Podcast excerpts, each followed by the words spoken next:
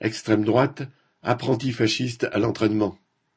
Après l'expédition punitive organisée par une petite centaine de militants d'extrême droite à Romans-sur-Isère, deux cents militants de Génération Identitaire, groupe dissous en 2021, ont manifesté à Paris vendredi 1er décembre pour crier leur haine des musulmans, des arabes et des pauvres en général. Les idées d'extrême droite profitent actuellement d'un climat politique favorable. Mais plus profondément, c'est la décomposition de la société capitaliste qui leur permet de se développer. En effet, alors que la crise économique, sociale et politique s'accentue, que les capitalistes mènent une guerre de plus en plus féroce à la classe ouvrière, la fonction de l'extrême droite peut être de détourner la colère des travailleurs, en particulier contre les immigrés désignés comme la source de tous les problèmes. Des petits groupes d'apprentis fascistes cherchent ainsi à se développer à l'ombre de la montée électorale du RN. Ils ne rassemblent pour l'instant que quelques centaines d'individus, mais ils représentent un danger potentiel pour le mouvement ouvrier. Chaque occasion est utilisée pour eux pour se rassembler, se faire la main, en espérant grossir. Aujourd'hui, ils voudraient s'attaquer physiquement aux travailleurs immigrés, avant de s'en prendre demain aux militants ouvriers en général.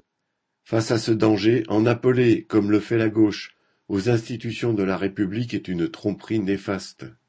La République française s'est toujours bien accommodée des idées d'extrême droite, quand il a fallu aller chercher Pétain, puis le général réactionnaire de Gaulle, dont les troupes n'étaient pas les dernières à opérer des descentes contre les Maghrébins. Les dirigeants de la gauche réformiste, l'insoumis Mélenchon, le socialiste fort et Roussel du PCF, trompent leur monde quand ils en appellent aux valeurs de cette République bien bourgeoise. Celles-ci n'ont rien à voir avec la défense des pauvres.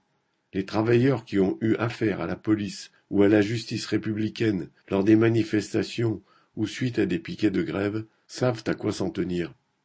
Les travailleurs, inquiets à juste titre de cette évolution, n'ont pas à remettre leur sort dans les mains des institutions de la bourgeoisie qui a besoin de l'extrême droite pour les diviser et les désarmer quand elle leur mène la guerre pour ses profits.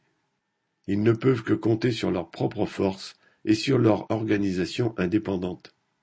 C'est en offrant par leur lutte une perspective de changement à toutes les couches sociales victimes de la crise capitaliste qu'ils pourront combattre l'extrême droite et faire reculer son influence.